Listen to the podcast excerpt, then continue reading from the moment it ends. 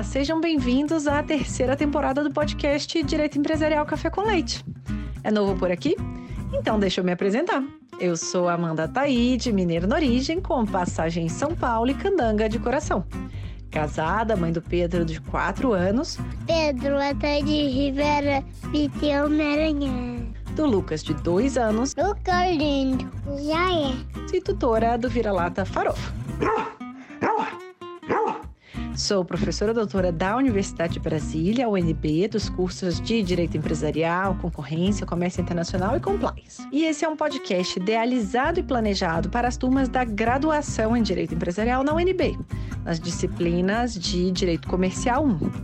A cada aula, um novo episódio sincroniza com o tema daquele dia. Mas o podcast não se restringe mais aos meus alunos pois todos os ouvintes, em quaisquer lugares do Brasil e do mundo, e em qualquer posição profissional que ocupem, poderão ter, com o nosso podcast, uma biblioteca virtual, em áudio gratuita, dos principais livros, capítulos ou trechos de livros, artigos acadêmicos essenciais para a compreensão do direito empresarial no Brasil. Eu estou muito animada para tomar a próxima xícara de café com leite com vocês. Bora comigo? A nossa xícara de café com leite de direito empresarial de hoje vai tratar de mais um livro muito marcante na trajetória de muitos juristas da nova geração, que é o livro Regulação da Atividade Econômica, do professor Calixto Salomão Filho, cuja nova edição foi publicada agora, muito recentemente, em 2021. E para isso a gente vai ter a alegria de contar com a participação, mais uma vez, do próprio autor, o professor Calixto Salomão Filho. Professor Calixto já participou do nosso podcast, então fica a dica. Quem ainda não ouviu, vai no episódio anterior para aproveitar bastante a presença do professor Calixto aqui no nosso podcast. O professor Calixto, ele ingressou na Faculdade de Direito do Lago São Francisco em 84, ano da promulgação da atual Constituição Federal, em 88, e concluiu o curso de Direito. Já no ano seguinte, foi para Roma, onde iniciou sua pós-graduação na Università degli Studi Studi La Sapienza, concluiu sua tese de doutorado em 92, obteve livre docência em 1996 pela Faculdade de Direito da USP com a tese Análise Jurídica do Poder Econômico dos Mercados, uma perspectiva atual. Foi visiting fellow na Yale Law uh, School e no Max Planck Institute em diversos períodos dos anos 90. Em 2002, passou no concurso de professor titular da Faculdade de Direito da USP, ministrando aulas de direito comercial e concorrencial. Foi convidada a lecionar também na renomada Sciences Po, em Paris, em 2006, onde leciona até hoje.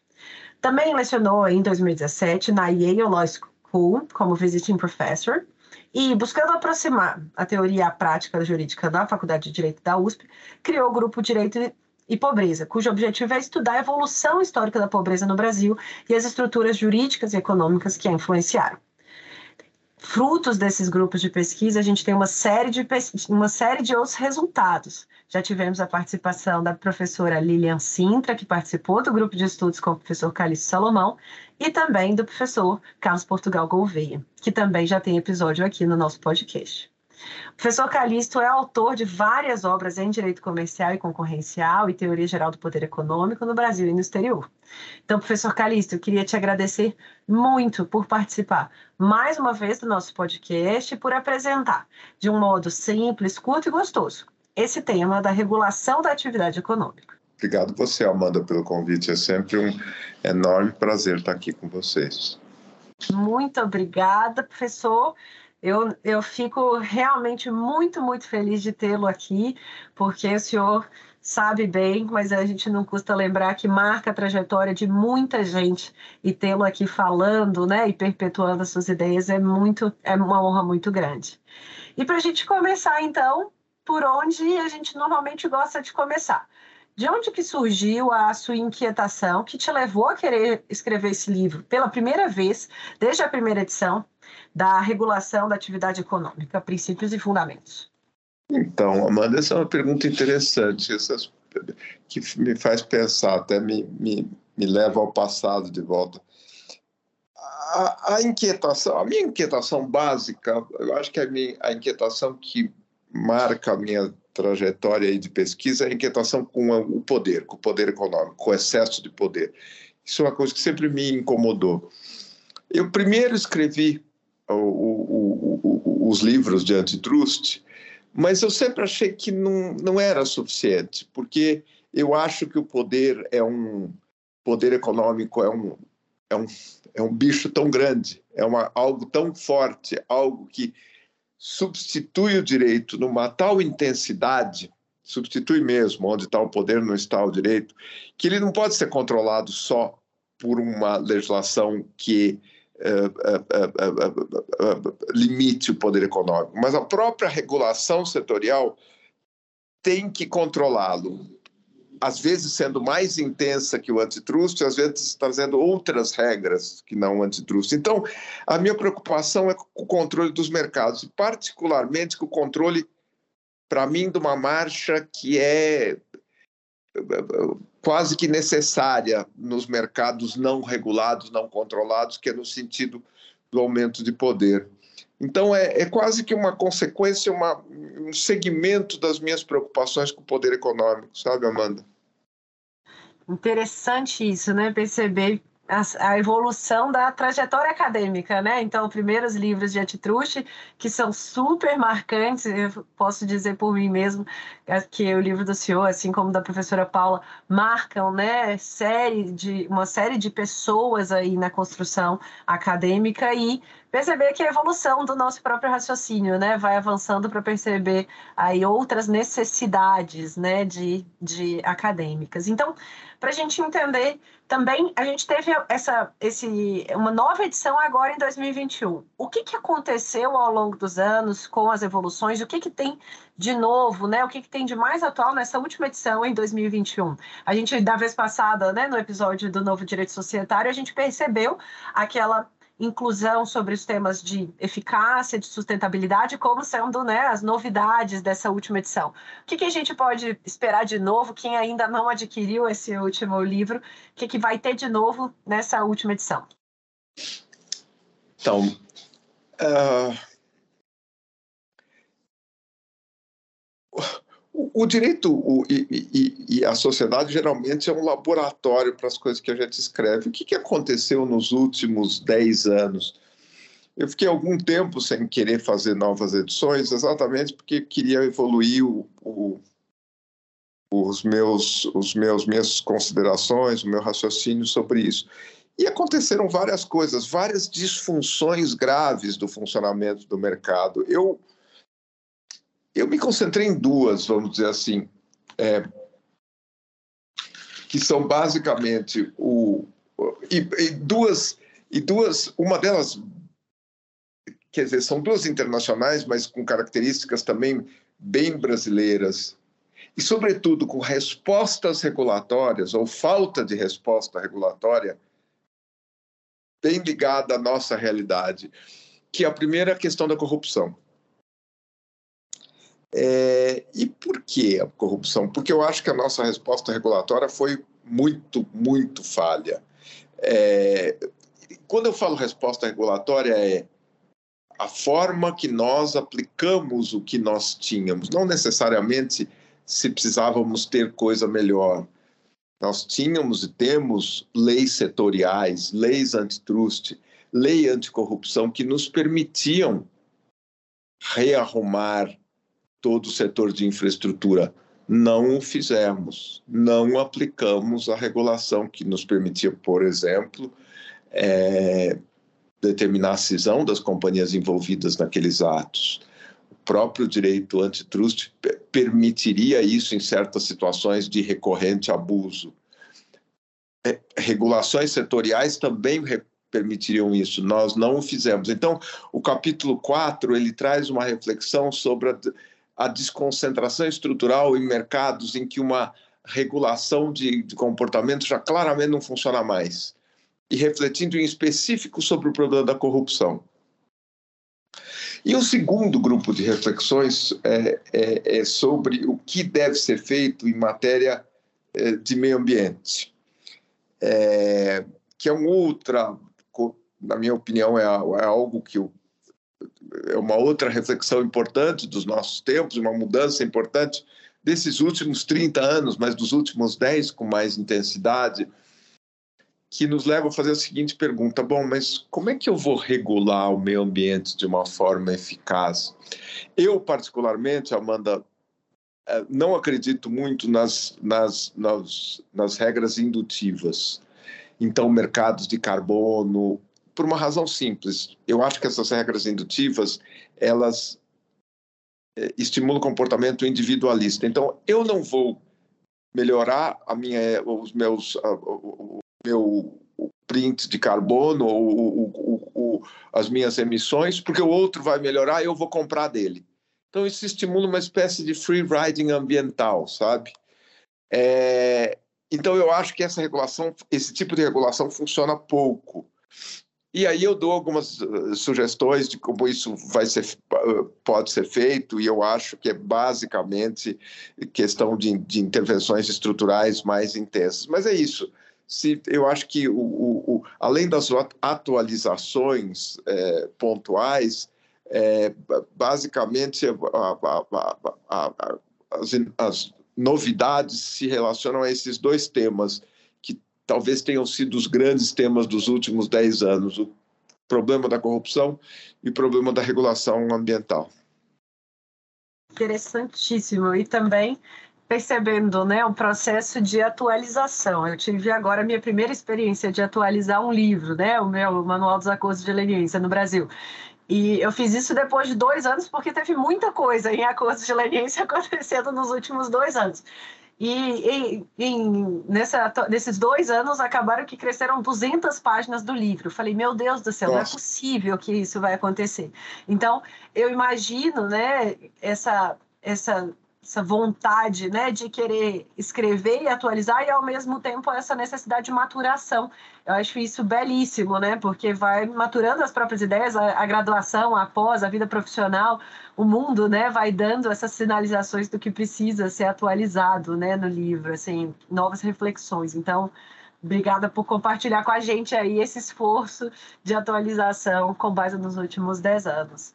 E, e para a gente entender, então, o livro, será que você pode apresentar para a gente um pouco do livro? Eu já disse, né, as principais atualizações dos capítulos é, referentes à corrupção e ao meio ambiente, mas será que você pode explicar um pouco a espinha dorsal do livro? Quais que são as principais propostas, então, para a regulação da atividade econômica no Brasil? Nossa, é, é, é, não é, não é, não é tão simples, ou não sei se eu talvez não, não, não, não saiba, não, não consiga explicar de forma tão simples, mas eu vou, eu vou tentar. Olha, o meu, o meu, a minha convicção mais profunda é que a regulação, como o antitruste, mas mais intensamente ainda a regulação, porque ela tem instrumentos para tanto, deveria ser direcionada a criar uma democracia econômica. O que eu quero dizer com esse termo? Nós falamos muito em democracia na esfera política, né? É, ou seja, a capacidade de todos, eu não pré-defino necessariamente quais são os resultados, eu permito que todos participem. É, e na esfera econômica, será que não deve haver uma Será que não é possível haver uma votação? Já houve muito debate sobre isso uh, entre economistas da, da, da, chamada teoria da public choice. É possível haver uma escolha pública de quais são os objetivos econômicos? E eu acho que isso só é possível. Uh, ou seja, eu não posso saber o que é melhor é, produzir mais energia, ou eu não posso saber ex ante o que é necessariamente melhor num determinado caso. Bom, mas eu estou precisando produzir mais energia, mas ao mesmo tempo eu preciso preservar o meio ambiente. Como é que eu coaduno essas duas coisas? Vai vir um iluminado e me dizer como é que as coisas se coadunam? Ou eu vou reunir todos os interessados, eu vou limitar o poder econômico para que alguém não possa determinar isso? E todos os interessados, as comunidades, vão poder participar dessa regulação nessa agência, sem que um poder econômico determine, capture essa agência ou esse legislador. E ele, com essa participação, vai conseguir uh, uh, uh, se aproximar de uma regulação no interesse de todos. Eu acho que essa é a regulação mais passível de dar certo, direcionada a criar as condições para uma democracia econômica, que não haja dominação, que não haja é, é, é, prevalência de, de, de, de, interesses e captura por interesse, e que haja participação dos vários interessados. Nós não estamos acostumados com isso. Os índices de participação nas nossas regras emanadas de agências, mesmo nas leis, se você vai ver quem participa em consulta pública, geralmente são só as empresas interessadas, pois nós precisamos criar instrumentos para tanto. Então, eu acho é, e, e, nos anos 50 houve isso na esfera da teoria geral do direito, embaixo de um guarda-chuva chamado ius realismo. Você tentar não predefinir as, as, as, as soluções, mas criar condições de participação. Nunca foi feito mesmo em matéria de direito econômico e direito empresarial.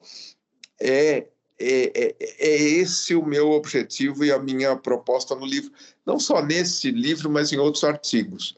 Mas é, é essa a proposta. Eu sei que foi meio longo, mas eu não sei se, se deu para entender, mas é, é, é isso. Deu sim. E eu fico pensando aqui, né, assim, refletindo alto junto com, com o senhor.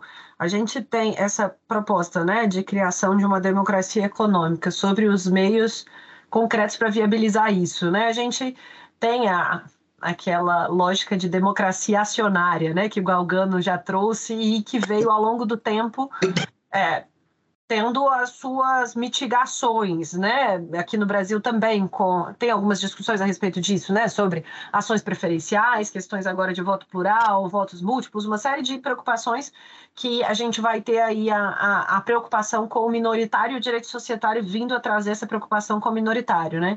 É, e aí a, a, minha, a minha pergunta é, é quais são as reflexões né, que o senhor tem tido sobre formas de viabilizar isso? Porque se no direito societário a gente já vai ter é, uma aqueles que são né, é, diretamente é, interessados naquele tema e que vão ser financeiramente impactados, eles não necessariamente vão conseguir participar ou mesmo ter o seu direito, é, a sua vontade prevalente. Então, ali com a preocupação dos minoritários. O mesmo vai ser aplicado uma medida ainda maior, numa proporção ainda maior, com a participação da sociedade, né? Nessas discussões que, é, que vão impactar a regulação. Então, quais quais poderiam ser esses instrumentos para viabilizar a inserção né, dessas pessoas? E aí, fazendo uma analogia com muitas aspas, né, dos minoritários, que não vão ser minoritários, vão ser minoritários em termos de poder, não em termos quantitativos, né? Mas como que seria possível essa inclusão, já que os instrumentos que hoje estão previstos de consulta pública, de audiência pública, eventualmente, não tem conseguido né, trazer talvez essa repercussão e os interesses das associações e das empresas, em especial das de grande porte, né? Porque às vezes a gente vê divergências entre empresas nas próprias associações, sendo que muitas vezes né, os interesses das maiores empresas acabam prevalecendo em detrimento das menores empresas, ou seja, mesmo dentro da, daquelas que possuem poder econômico, pode haver uma prevalência do maior poder econômico relativo, né? Então, como, né? Se o senhor conseguiu ao longo do tempo, assim, refletir sobre formas de implementação e quais que são aí os resultados esperados, assim, na medida em que essas pessoas conseguissem entrar, o que, que a gente teria como um resultado melhor do que, que a gente tem hoje com essa situação, né? Sem a inserção, sem a participação dessas pessoas que são interessadas e impactadas pelas tomadas de decisão regulatórias. Ótima pergunta, Amanda. Deixa eu seguir na sua analogia, porque ela é interessante. Se você compara o ativismo societário nas assembleias, eu não estou nem falando de. Eu não estou falando de litigiosidade necessariamente, que é um outro termo, mas eu estou falando de nas assembleias. Na realidade americana com a brasileira, é muito maior na americana.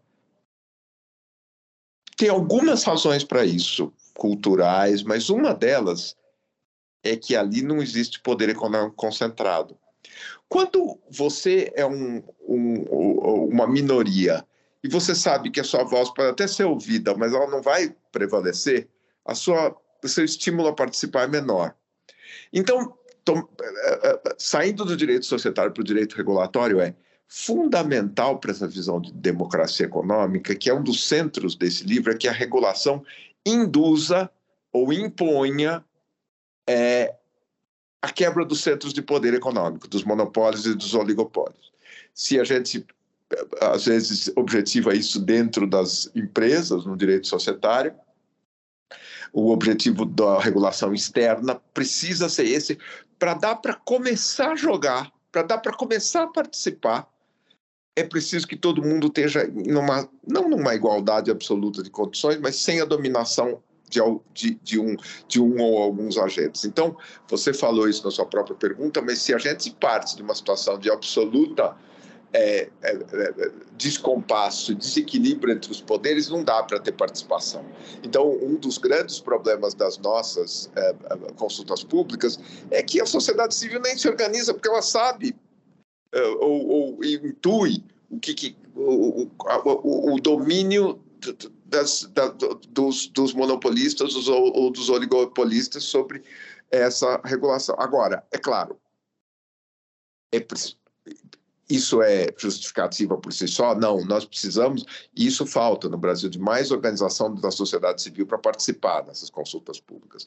Precisamos disso, e mesmo não, não é só regulação é, via, via agência, é mesmo no legislativo também é, é, a participação é pequena, nós precisamos de mais organização da sociedade civil. Eu acho que nós aplicando os princípios constitucionais e legais e a regulação já existente para limitar o poder econômico, para uh, uh, criar um campo mais equânime de, de, de, de, de participação, isso ajudaria. E eu repito, Amanda, nós temos esses instrumentos. O que não aconteceu na, na, na luta anticorrupção, que hoje a gente vê que foi bem, bem limitada, para dizer o mínimo, o que não aconteceu foi utilizar os instrumentos legais disponíveis, ou se utilizou numa proporção muito, muito pequena. Portanto, nós temos os instrumentos legais, mas não combatemos o poder econômico. Feito isso, eu acho que o segundo passo seria estimular a participação. O segundo passo seria uh, não, ser passivo nas consultas públicas. É, uh, fazer como o CAD às vezes faz em, em, em, em grandes concentrações, mandar ofícios para para determinadas associações de consumidores, de interessados, pedindo a manifestação naquilo, sabe? É, então, é, existem vários passos para que essa aspas, essa ideia, que, que, é utópica, mas nem tanto assim de, de, criação de uma maior democracia em matéria de regulação econômica, de uma democracia econômica, se, se, se consubstancie. E, esses, e eu, eu dei alguns exemplos para você super, super interessante entender de dentro, né? Assim, como que o senhor raciocina e escreve, fica sempre muito mais gostoso, né? A gente lê o livro tendo a oportunidade de, de conversar e ouvi-lo. É interessante nesse ponto, e aí eu queria fazer uma última pergunta ainda sobre essa parte das propostas, é, antes da gente caminhar aí para o final da conversa. É, sobre um dos pontos né, da proposta é justamente a regulação, e aí tomando aqui minhas notas, é que a regulação induza, né, ou impõe a quebra dos centros de poder. E um dos, ah, dos instrumentos para isso, ele está previsto na lei do CAD, né, alienação de ativos, por exemplo, está previsto também na regulação econômica. É, e aí eu já dou aqui um spoiler, a gente está, é, eu acabei de organizar um livro, está prestes a ser publicado, justamente sobre o artigo 38 da lei do CAD, Nossa, que, que é sobre penas não pecuniárias, então todas as penas que não envolvam multa é, e a gente fez uma, uma um artigo para cada inciso, analisando toda a experiência internacional a respeito daquela pena específica e toda a análise da jurisprudência pretérita do CAD desde 2012 a 2021 sobre a utilização de cada um desses incisos, tanto qualitativamente quanto qualita quantitativamente. Então tá, tá super interessante para a gente poder discutir, então acho que é é, é, é, pano para manga para muita conversa depois. Especificamente sobre esse inciso né, da alienação de ativos, a gente tem um precedente do CAD em que isso foi implementado, né, que é o caso do cartel do cimento, que é, é bem famoso, né, em que foi realizada essa, essa alienação de ativos, não foi ali uma, uma cisão né, das empre da empresa, mas houve alienação de algumas, de algumas plantas. É, mas a gente tem é, uma série de outras penas não pecuniárias, e aí pensando aqui mais amplo nessa, nessa expressão, né? Indução, quebra de centros de poder. Então, tem algumas, é, algumas penalidades que não aplicadas pelo CAD, mas aplicadas por outras autoridades, então, que teve recentemente, agora não vou me lembrar no detalhe, mas é, afastando, por exemplo, se eu não me engano, foram administradores de determinadas empresas é, que estavam envolvidos em prática anticorrupção. Se eu não me engano, houve dois casos, um caso que era anticorrupção e outro caso que era relativo a, a mercado de capitais. E é, essas decisões de afastamento foram posteriormente revertidas no judiciário, então dizendo que no fim das contas as autoridades públicas elas estavam, né, é, avançando demais em suas esferas e que ali teria um, um choque, né, vamos dizer, entre o direito antitruste, o direito da regulação, o direito, é, qualquer que seja o ramo, né, que venha a impor essa regulação, essa, essa penalidade, e um segundo, o próprio direito societário, né, os direitos ali daqueles envolvidos, sejam eles sócios, sejam eles acionistas controladores, sejam eles administradores. Como fazer esse embate diante do fato de que serão decisões administrativas que vão ser submetidas, né, ao crivo também do judiciário?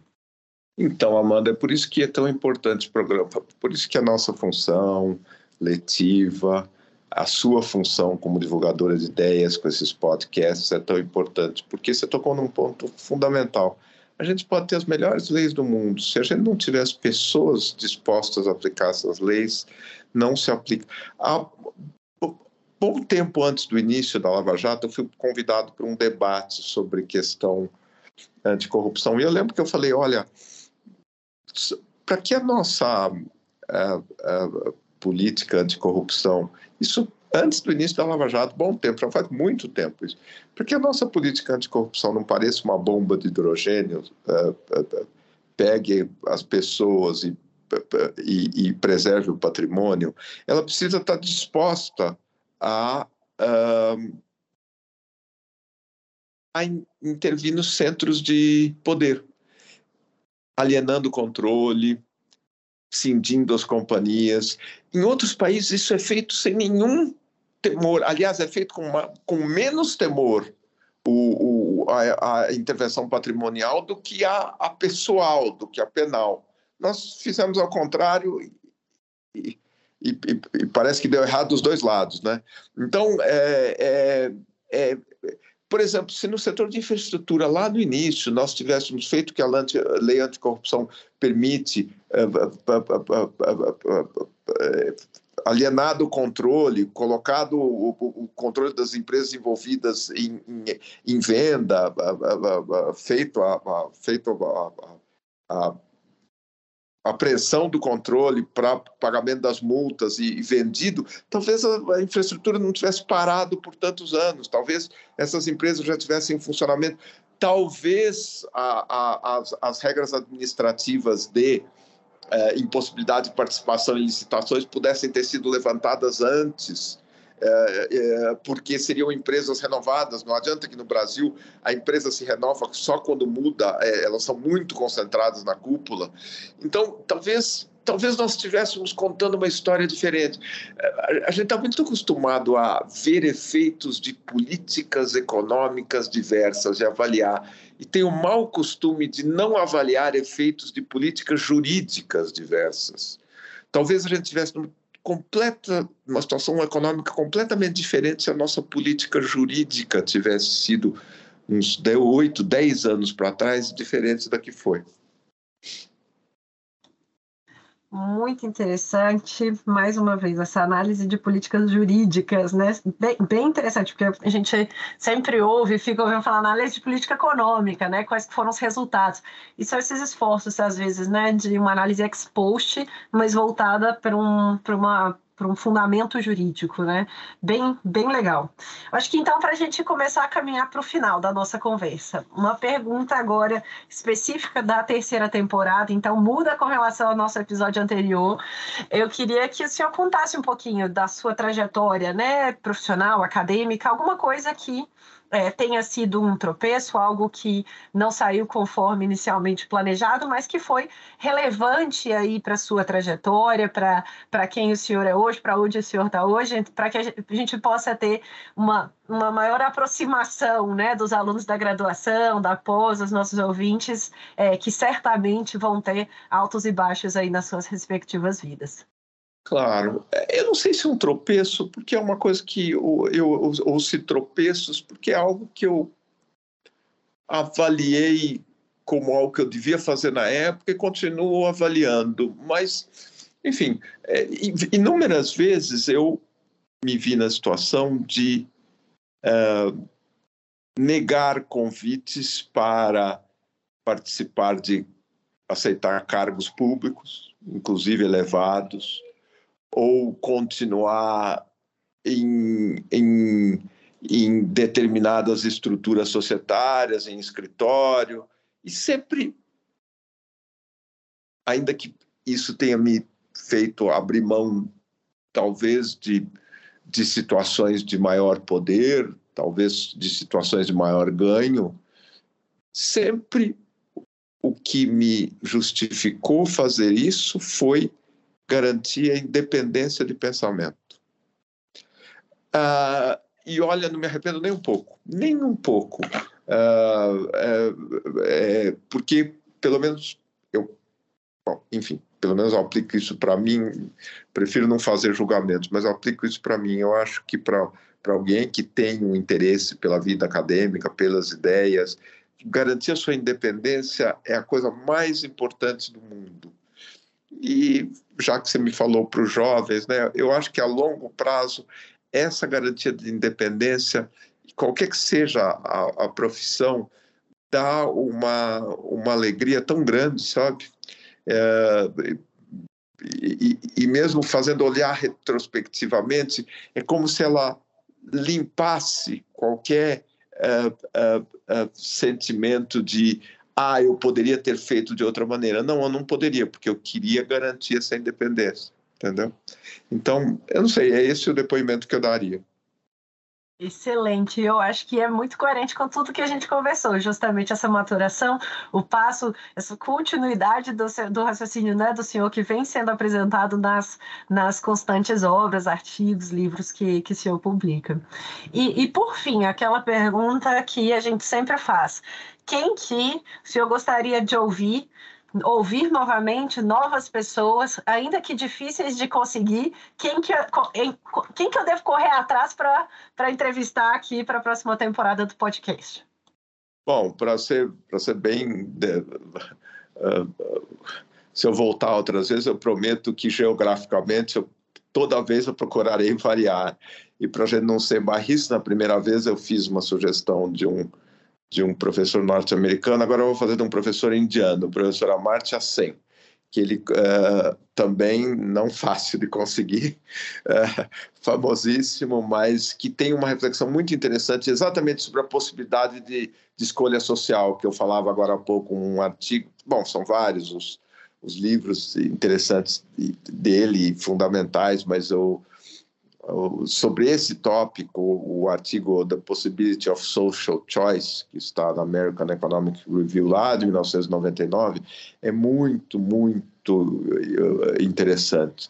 Então, se você conseguir, eu sei que ele, às vezes ele é, ele é, ele é acessível por alguns meses, depois some completamente, já é uma pessoa de idade também, mas vale a pena tentar, né, Amanda? Então fica aí a minha sugestão e prometo que numa próxima eu chegarei de volta. Saímos da América, fomos para a Ásia e voltaremos para mais para perto, para o Brasil na terceira, em alguma sugestão.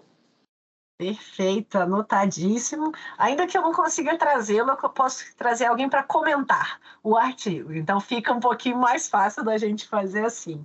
Mas eu acho que com isso a gente conclui a nossa conversa, agradecendo mais uma vez enormemente pela sua presença, professor. É sempre uma alegria muito, muito grande ouvi-lo, ter a oportunidade de, né, ecoar a voz do Senhor para os nossos ouvintes também. Obrigada, espero que aí seja a segunda participação. Na terceira já vai poder me pedir, já vai poder pedir música, já vai poder fazer o que aqui já, já, já tem cadeira cativa, vai poder pedir música, mudar a, a, a vinheta, o que quiser, que já é figurinha garantida. Muito obrigada, professor. Muito obrigado, eu que agradeço. É um prazer estar com vocês e participar desse seu instrumento importante de difusão de ideias, Amanda.